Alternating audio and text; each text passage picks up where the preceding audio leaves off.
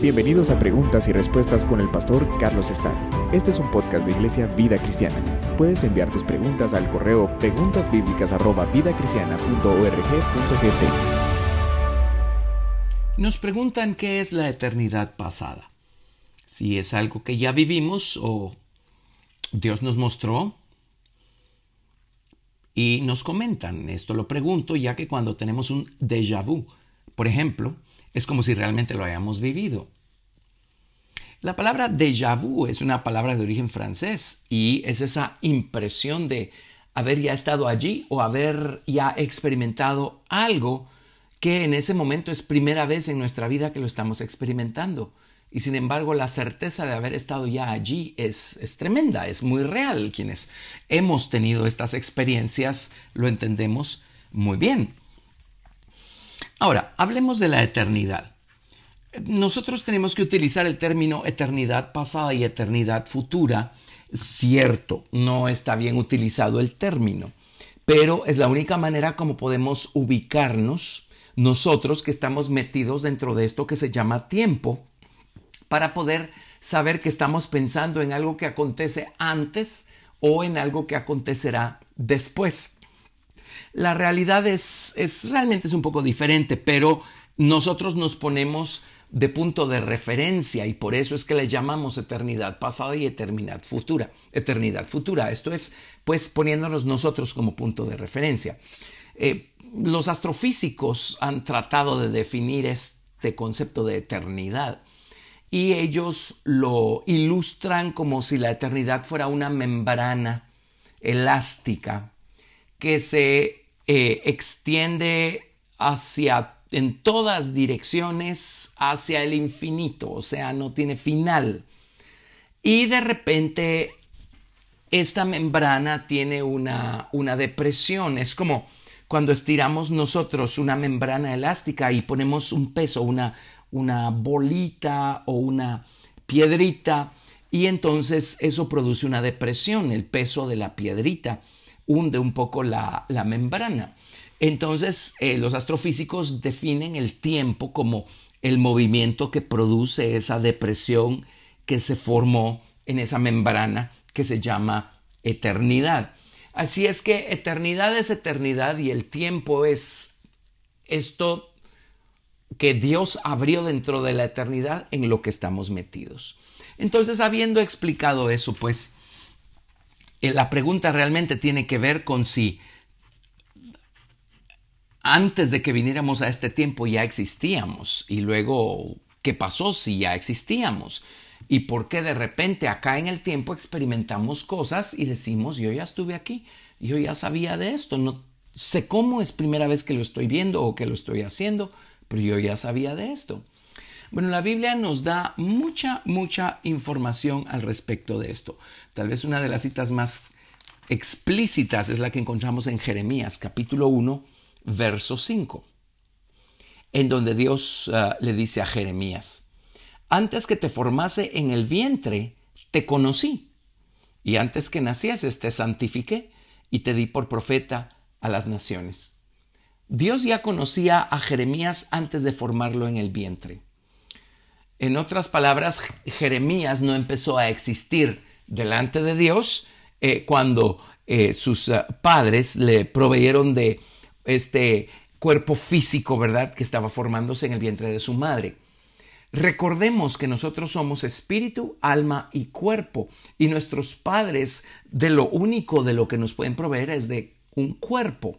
El espíritu y el alma y, las capacidades que están relacionadas con el espíritu y el alma. Eso es algo que viene de Dios es algo que se desprende de Dios. Por eso el espíritu y el alma humanos no se pueden satisfacer, no se pueden saciar con ninguna cosa temporal, física, natural que se encuentra en este mundo. Lo único que puede satisfacer el alma y el espíritu del hombre son las cosas eternas.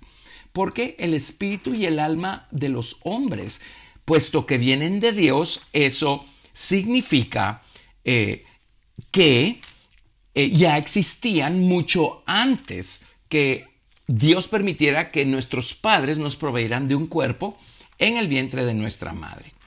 Así es que tenemos muchas escrituras muy interesantes, pero, por ejemplo, eh, en Primera de Pedro, capítulo 2, verso 25, dice, porque vosotros erais como ovejas descarriadas, pero ahora habéis vuelto al pastor y obispo de vuestras almas. ¿Habéis vuelto? Vuelto significa regresar. Regresaron al pastor y al obispo de sus almas. Obispo significa un supervisor, alguien que cuida. Han regresado al pastor y al obispo de vuestras almas. Regresado. Y en uh, San Juan capítulo 10 Jesús dijo unas cosas extraordinarias. Dice, de cierto, de cierto os digo, el que no entra por la puerta en el redil de las ovejas, sino que sube por otra parte, ese es ladrón y salteador. Mas el que entra por la puerta, el pastor de las ovejas es. A este abre el portero y las ovejas oyen su voz y a sus ovejas llama por nombre y las saca. Cuando ha sacado fuera todas las propias, va delante de ellas y las ovejas le siguen porque conocen su voz. Mas al extraño no seguirán, sino huirán de él porque no conocen la voz de los extraños. Sigo leyendo en el verso 14 dice, yo soy el buen pastor y conozco mis ovejas y las mías me conocen. Así como el Padre me conoce y yo conozco al Padre y pongo mi vida por las ovejas. Entonces, la pregunta acá es, ¿cómo es que Él les llama sus ovejas? Quiere decir que las conocía desde antes. Y luego, ¿cómo es que estas, sus ovejas, oyen toda clase de voces y no responden, no hacen caso, pero de repente un día llega esa una voz y la conocen o la reconocen. E, esa voz es familiar. Esta es la experiencia de muchos de nosotros cuando el Señor nos salvó. Yo en lo personal estuve expuesto a, a, leer y a escuchar toda clase de teorías, cosas místicas, cosas interesantes, cosas en las que yo nunca había pensado antes. Pero la voz no estaba allí. Y por interesante que fuera la conversación o que fuera la lectura, algo dentro de mí decía, esto está interesante, pero esto no es, algo falta aquí, algo falta. Y un día me llevan a una reunión cristiana, me hablan de Jesús, un mensaje muy sencillo de salvación. Y Dios me habló ese día y me dijo, este es el camino, ya no busques más. La voz estaba allí. Pude reconocer la voz correcta y respondí a esa voz y el Señor me salvó. Ahora, ¿cómo pudo haber sido eso posible? ¿Por qué esa voz me pareció tan familiar? Sigamos dando otras, otras escrituras excepcionales, maravillosas, que hablan de este hecho acá. En uh, Efesios capítulo 1, leemos lo siguiente a partir del verso 3. Bendito sea el Dios y Padre de nuestro Señor Jesucristo, que nos bendijo con toda bendición espiritual en los lugares celestiales en Cristo según nos escogió en Él antes de la fundación del mundo, para que fuésemos santos y sin mancha delante de Él en amor, habiéndonos predestinado para ser adoptados hijos suyos, por medio de Jesucristo, según el puro afecto de su voluntad. ¿Cómo nos pudo haber escogido en Él antes de la fundación del mundo si no había nada que escoger? Obviamente, nuestro espíritu y nuestra alma ya estaban allí, y ya el trato de Dios había comenzado con nosotros y ya habían pasado muchas cosas allá atrás o allá arriba antes que viniéramos a este mundo. Tenemos, por ejemplo, acá en Efesios capítulo 2, versículo 10, que dice, porque somos hechura suya, creados en Cristo Jesús para buenas obras, las cuales Dios preparó de antemano, para que anduviésemos en ellas. Entonces, de manera anticipada, Dios ya había trazado un plan maestro para nosotros. Ya tiene que haber existido algo de nosotros para que hubiera un plan maestro para nosotros. De alguna manera Dios ya nos debió haber presentado ese plan aún antes que viniéramos acá abajo, aún antes que viniéramos acá a la tierra. En Romanos capítulo 8, verso 29 dice, porque a los que antes conoció, también los predestinó para que fuesen hechos conformes a la imagen de su Hijo, para que Él sea el primogénito entre muchos hermanos. Y a los que predestinó a estos también llamó, y a los que llamó a estos también justificó, y a los que justificó a estos también glorificó. A los que antes conoció, nos dice acá el libro de Romanos. ¿Antes? ¿Antes de qué? ¿Antes cuándo? Y Dios ya nos conocía. Dios ya nos conocía.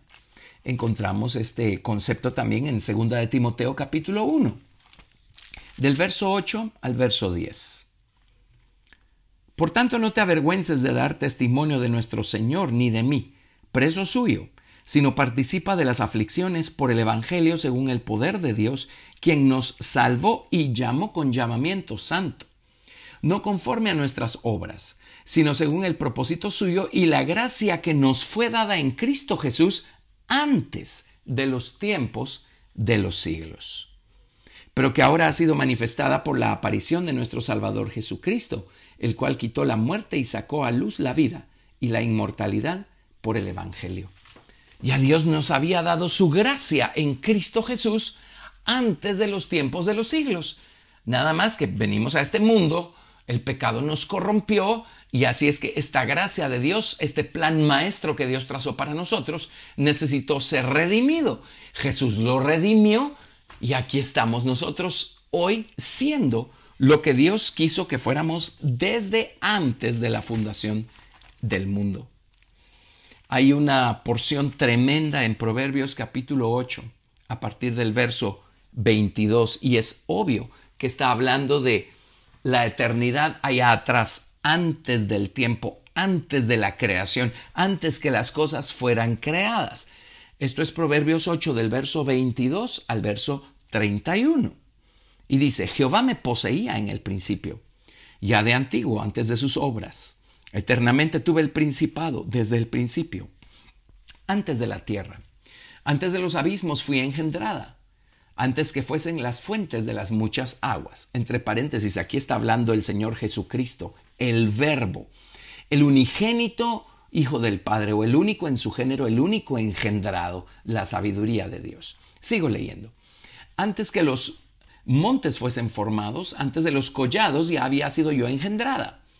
No había aún hecho la tierra, ni los campos, ni el principio del polvo del mundo. Cuando formaba los cielos, allí estaba yo cuando trazaba el círculo sobre la faz del abismo, cuando afirmaba los cielos arriba, cuando afirmaba las fuentes del abismo, cuando ponía al mar su estatuto para que las aguas no traspasasen su mandamiento, cuando establecía los fundamentos de la tierra, con él estaba yo ordenándolo todo. Y era su delicia de día en día, teniendo solaz delante de él en todo tiempo. Me regocijo en la parte habitable de su tierra, y mis delicias son con los hijos de los hombres. En la Biblia King James dice mis delicias eran con los hijos de los hombres. Y aquí está hablando de ese momento antes que Dios eh, formara el principio del polvo del mundo. La palabra mundo allí es Tebel y Tebel no se refiere a la esfera que llamamos planeta Tierra, eso sería Eretz o Aretz. Tebel se refiere al mundo de habitantes, se refiere a las personas, a los habitantes. Dice, ni siquiera he formado el principio del polvo del mundo y ya me estoy regocijando en la parte habitable de su tierra y mis delicias son con los hijos de los hombres. Obviamente se está refiriendo a nuestro espíritu y alma que ya estaban allá arriba con Dios antes que viniéramos nosotros acá a la tierra. Ya el Señor se regocijaba con nosotros como leímos en, en el libro de Pedro, en primera de Pedro. Ya el Señor era el pastor y el obispo de nuestras almas. Ya Dios nos conocía, como leímos en el libro de Romanos. Eh, ya Dios había trazado un plan maestro para nosotros. Ya Dios había eh, eh, dedicado, determinado las buenas obras en las que nosotros andaríamos. Así es que ya Dios había hecho muchas cosas con nosotros antes que viniéramos a este mundo, a esta existencia. Eh, por supuesto, todo eso tuvo que ser redimido, tiene que ser redimido por medio del Señor Jesucristo. Entonces, ¿por qué tenemos de vez en cuando estos déjà vus o estas experiencias en las que sabemos que ya estuvimos allí, sin embargo es primera vez en nuestra vida que estamos allí? ¿Por qué?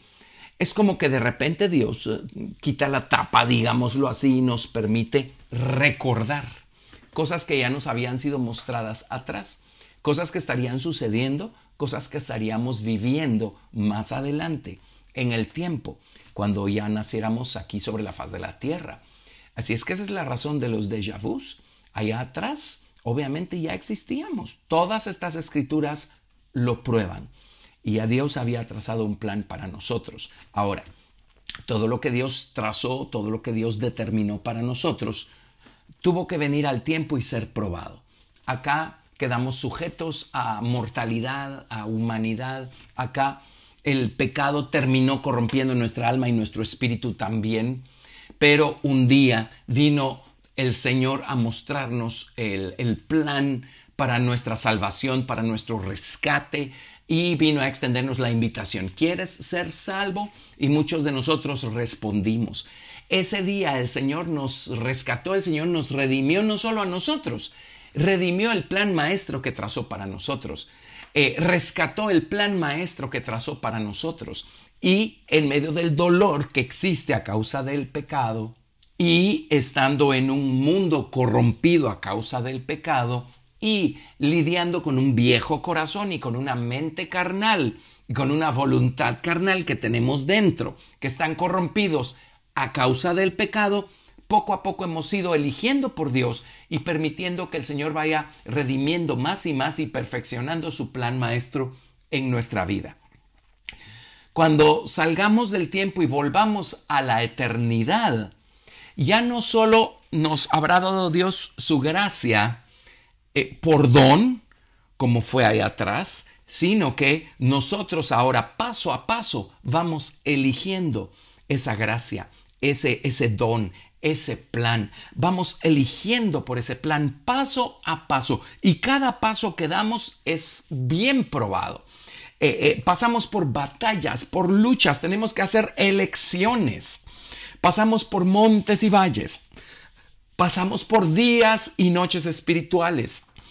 Así es que cuando regresemos a la eternidad, Dios nos va a dar un galardón porque una cosa fue que Dios por don nos diera, trazara un plan para nosotros y nos diera su gracia. Y otra cosa es que aquí en el tiempo y sin saber gran cosa y sin recordar nada, nosotros poco a poco vayamos eligiendo hacer nuestro, paso a paso, todo aquello del plan maestro que Dios va poniendo delante de nosotros y que estemos dispuestos a pagar el precio y a pelear las batallas por hacer nuestro ese plan maestro.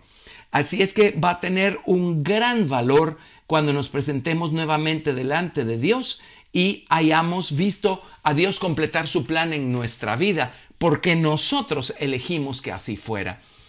A, a este mundo venimos a elegir. A este mundo venimos a darle valor al plan maestro que Dios trazó para nosotros allá atrás. A este mundo venimos a tener experiencias para que este plan maestro ya no solo sea un don gratuito que nos fue otorgado allá atrás, sino que sea una elección consciente y voluntaria que hicimos en medio de dolor, en medio de presiones, en medio de situaciones difíciles. Así es que vale la pena seguir adelante, vale la pena seguir enfrentando cualquier cosa que tengamos que enfrentar y seguir eligiendo por el Señor Jesucristo. Un día vamos a encontrarnos de regreso en la eternidad y vamos a presentarnos delante de Dios con ese plan maestro plenamente cumplido porque esa fue nuestra elección en el tiempo. Y Dios nos va a galardonar, nos va a dar una maravillosa recompensa eterna. Gracias por escuchar Preguntas y Respuestas con el pastor Carlos Estal. Si deseas participar, recuerda enviar tu pregunta al correo preguntasbiblicas@vidacristiana.org.gt y no te pierdas el siguiente episodio porque tu pregunta puede ser la siguiente a responder.